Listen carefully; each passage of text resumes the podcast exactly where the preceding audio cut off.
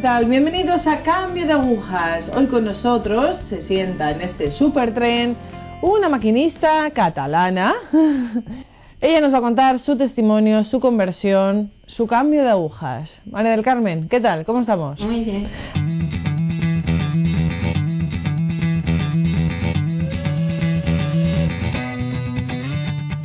A ver, vamos a empezar por esas cosas que jamás pregunto en este programa y que nadie se sabe. Podrían hacer todos los telespectadores desde su casa sus preguntitas.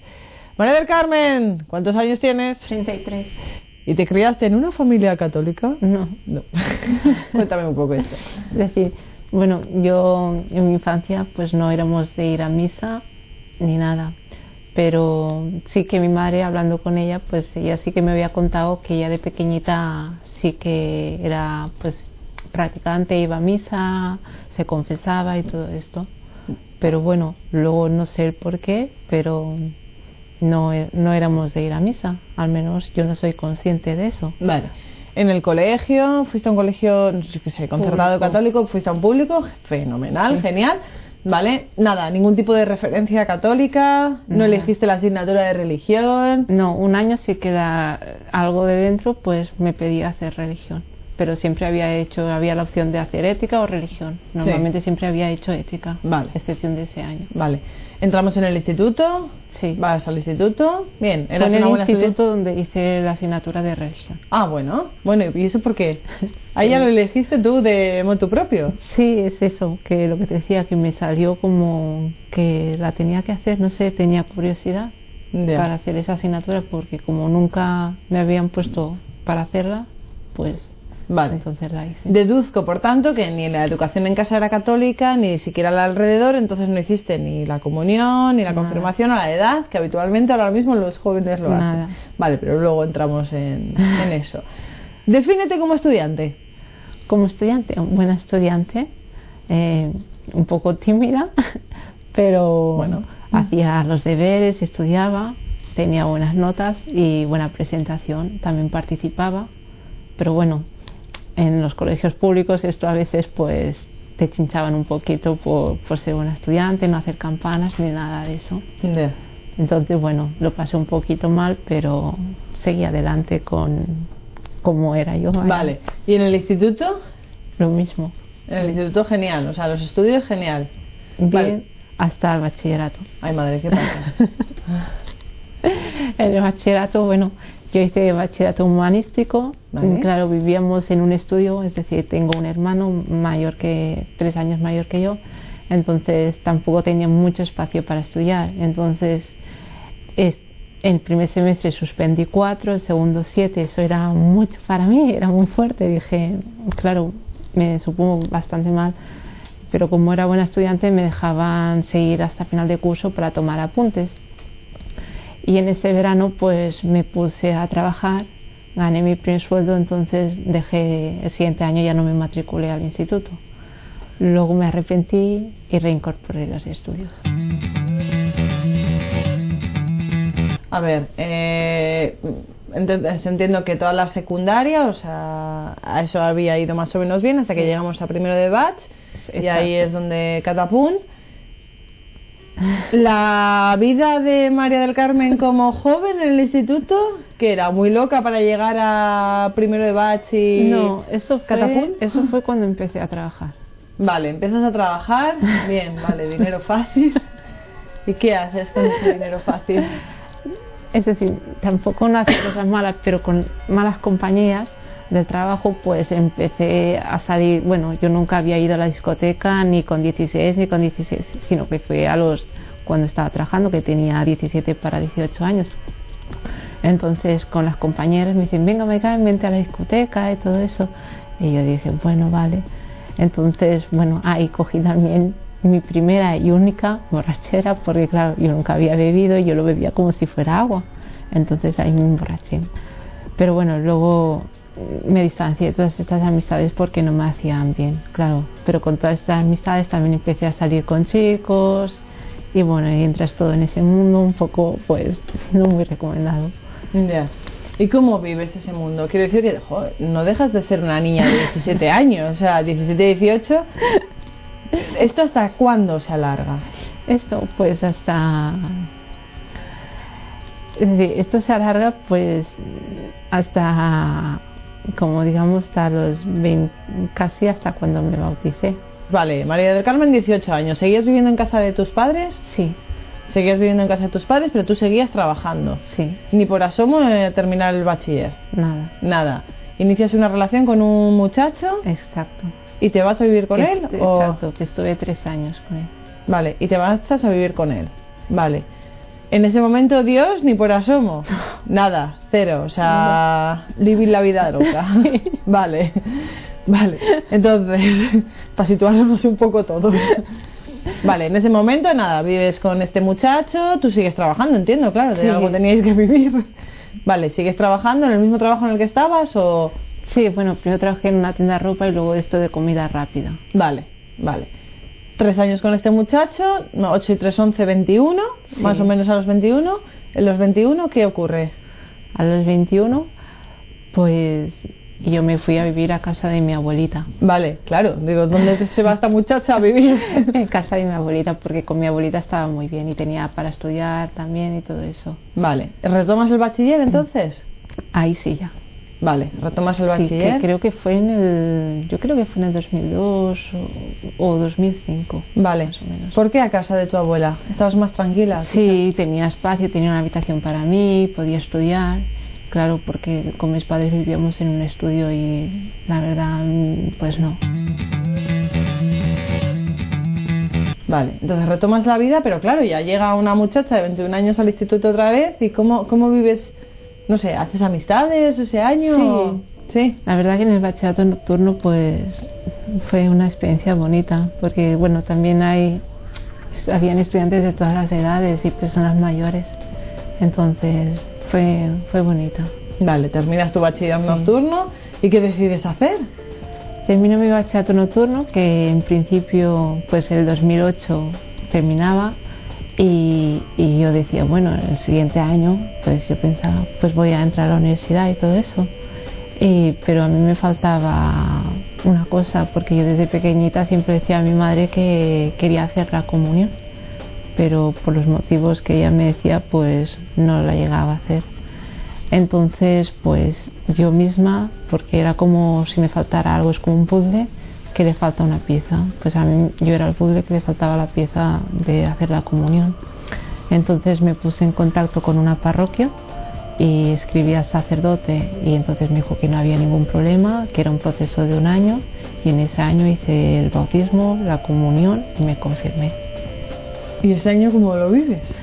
Fue, fue muy bonito recibir los sacramentos, pero bueno, también ese año fui a Lourdes y conocí a un chico que, claro, como iba a Lourdes, yo pensaba que. Pues que que- será, va, sí, por el buen camino, es exacto. que- cristiano. Exacto, que con él estuve cinco años, pero me di cuenta que no, que porque el amor es lo que a veces nos pensamos que es y resulta que no es porque el amor de pareja pues a lo mejor pensamos pues las cosas sabes de pues yo me di cuenta que el amor tampoco no era solo eso entonces yo esa relación también sufrí un poquito pero bueno yo en los cursillos fui a unos cursillos de cristiandad y yo ahí le pedí al Señor que me ayudara a independizarme o, o salir de ahí y, y sí, me escuchó. me escuchó porque al cabo de dos días, pues él me dijo pues también que yo me fuera de ahí. Entonces yo pues me fui a casa de mi madrina y luego me fui a vivir a un piso compartido en un pueblecito de Cataluña que se llama Calella. Vale, en, en ese periodo en el que estás con este chico después de haber recibido los sacramentos, ¿por qué a pesar de haber recibido los sacramentos, o sea, de haberte formado un año, de haber estado ahí, de, de manifestar esa felicidad que tenías, ¿por qué se pierde todo eso? A ver, se pierde, por, bueno, por varias razones. También mi, la catequesis de adultos pues era muy, era muy sencillita. No, no era... es No diferente. profundizaba. Exacto, ¿vale? Porque también, bueno, lo hacíamos con otra chica y si no, a lo mejor, pues Ya. nos quedábamos sin. Entonces también fue muy sencillita. Entonces, claro, yo al conocer a ese chico, pues pensaba pues que el amor, pues, y que yo podía ser feliz con un chico. pero me di cuenta que, ah, que eso no era realmente el amor. A mí me faltaba algo. Porque fíjate, a este chico le conoces en Lourdes, tú piensas que es un chico católico, que puedes vivir tu fe. Yo qué sé, no ibais, por ejemplo, los domingos a misa, aunque fuera los Al, domingos. al principio sí, pero luego dejamos de ir. Vale, o sea que abandonasteis totalmente, pero además los dos. Sí, y él aparte tenía una mezcla de religiones, porque era, él era pues muy de, hacia el budismo. Entonces eso a mí pues ¿A no, poco? sí, Vale, entonces claro, a ti ya- bueno, era una desviación Sí. aquello de, de- claro, Vale. porque él también estaba buscando el camino, pero a tener tanta mezcla, En ese momento, por ejemplo, el sacerdote este que te había iniciado en el proceso y que con él habías llegado a hacer la comunión, a realizar los, vamos, a tomar los sacramentos, ¿no tenías ningún contacto con él? me decían la gente, incluso mi catequista y todo, que iba por mal camino, pero yo pues estaba ciega y, y no lo quería reconocer. Vale. Vale, madre mía. Vale, entonces termina, vale, este periodo de cinco años con el que estás con este muchacho, termina, finaliza. Vale, ¿y qué es lo que a ti te lleva a decir, no solamente la ruptura con este chico, o sea, porque, bueno, este, la ruptura hay que pasarla, tal, no sé qué, ¿qué es lo que a ti te lleva a decir, vamos a ver, yo estoy en búsqueda y lo que realmente quiero encontrar es a Dios, pero ¿qué es lo que te, qué es, de dónde nace esa necesidad? ¿De Yo dónde- sabía que con Dios iba a ser feliz. Entonces, aún viviendo con Él, pues yo muchas veces, como estaba estudiando el ciclo formativo de educación infantil a distancia, pues me metía en una página, bueno, es una página en catalán que se llamaba Plegaria, que había pues para meditar del Evangelio y yo pues ahí en esa página leyendo pues pasajes de la Biblia y todo eso, pues sentía mucha paz. Vale. Terminas la relación con este muchacho, te marchas a casa de tu madrina, entiendo que la madrina de confirmación, sí, comunión que fue y mi cate- bautismo. que también es mi catequista, fue Vale. mi catequista. Entonces ahí, bueno, más o menos Sí, te metes en un ambiente bueno, sí. sano, católico. vale. ¿Cómo es ese pum? Ahora de repente voy a un ambiente bueno, sano, católico. Fue una alegría muy bonita porque descubrí pues que en ese camino pues estaba el amor, que yo claro, en el 2008 empezaba en ese camino, pero mis ojos se desviaron hacia otro lado. Por eso, porque a veces pues nos pensamos que el chico lo es todo y te das cuenta pues que no lo es. Que pueden haber casos sí, pero siempre que sea ordenado, en mi caso era desordenado. Entonces, pues andar en ese camino de ir a misa cada día, pues de los sacramentos y todo, fue muy bonito. Claro, a casa de mi madrina estuve muy poquito, entonces claro, estábamos buscando un piso compartido y todo eso, y me fui a vivir a Canet. Y ahí que era con el sacerdote, pues que me había conocido cuando yo empecé con los sacramentos, y casualmente era el párroco de esa parroquia y estoy viviendo en un piso compartido con una, con una señora. Ella no era practicante, pero la relación muy bien, es decir, ella lo respetaba. Y yo era de ir a misa cada día, también los martes hacíamos pues escuela de oración, los jueves hacíamos adoración por la mañana de una hora y luego por la tarde también. Y era, es decir, vaya lo que es una... Sí, sí. ¿Y, y en ese momento cómo estabas tú? yo pues muy feliz y claro ahí en el 2013 que es lo, cuando ya me fui entonces yo fui a unos cursos de cristiandad y ahí en los cursos de cristiandad pues yo escuché pues algo muy especial que el señor pues me pedía en la capilla claro yo no sabía lo que era entonces yo se lo comenté al sacerdote de Canet y me dijo, pregúntale al Señor qué quiere de ti. Claro, cuando a mí me dijo esta pregunta dije, ¿qué me estás diciendo? Sí, tenía miedo. Entonces, pero un día era tanto lo que yo recibía de él que le pregunté, ¿sabes? Ya no tenía miedo de las consecuencias, aunque yo a lo mejor no le respondí como Ya. como tenía que ser, claro, él me, yo cuando se lo pregunté, pues me pedía monja y yo le dije, no me pidas esto, pero fue muy directo, no me dijo quiero que sea así, no, me dijo monja, directamente, sin rodeos nada más. Y, y se cayó, es decir, me dejó a mí con la palabra para que yo lo pensara. Claro, yo entonces dije, no, no me pidas esto porque tengo mis cosas. yo estaba estudiando en ese entonces magisterio infantil a distancia pero al estudiar a distancia pues era eso que sentías pues que, que la fuerza que el Señor tenía la voluntad que él quería para ti era tenía más fuerza que nuestra propia voluntad porque a veces no queremos escuchar su voluntad entonces pues yo dejaba de estudiar para buscar congregaciones religiosas porque yo sentía que el Señor me estaba llamando con esto más y más y con más fuerza.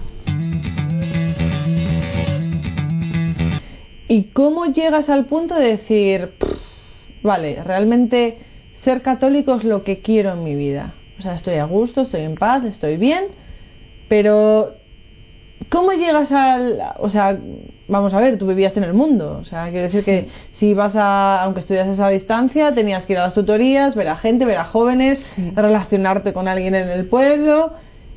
¿Cómo dejas, digamos, esa vida desordenada ¿O qué ventajas tiene la vida ordenada frente a la desordenada que tú hayas experimentado? a ver, pues que la vida desordenada pues no te lleva a ningún amor ni a ninguna felicidad, ni tampoco tienes paz.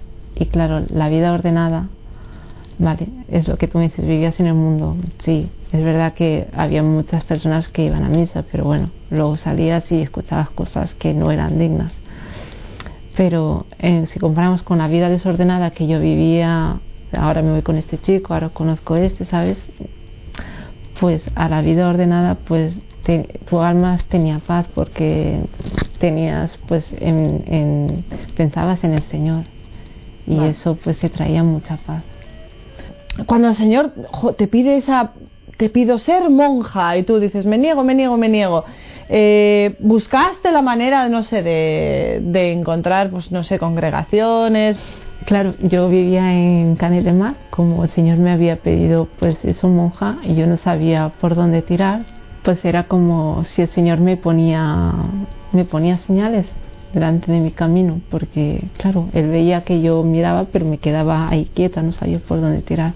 Entonces conocí a unas hermanas que vinieron a hacer una visita familiar.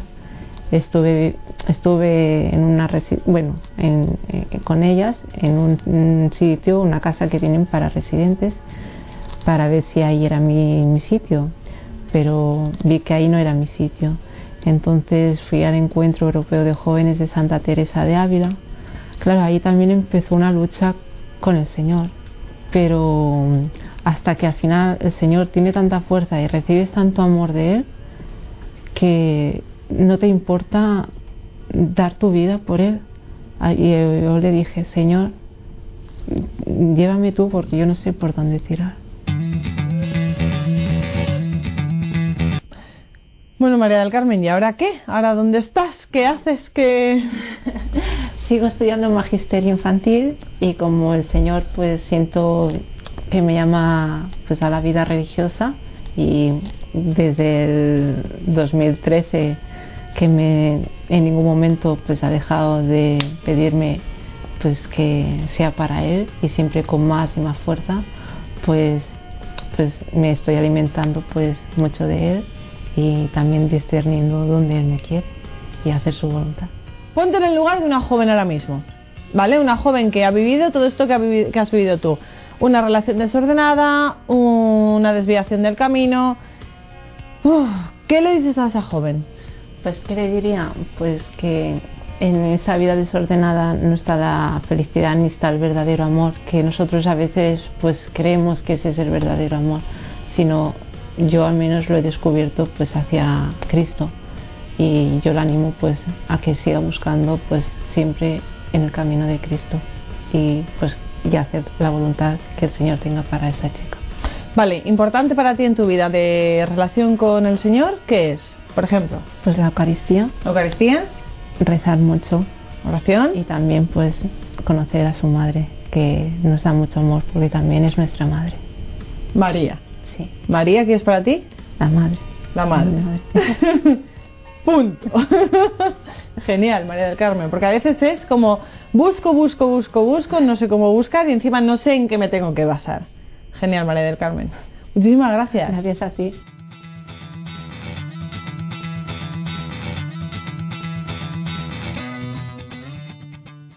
Amigos, pues aquí dejamos a María del Carmen, os dejamos a vosotros también.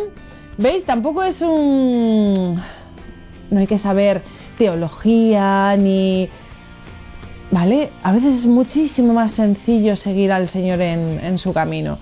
Importante no desviarnos, gracias a la Eucaristía, a la oración y a María. No nos olvidemos de nuestra Madre. Gracias, gracias por estar ahí. Gracias, María del Carmen. Gracias.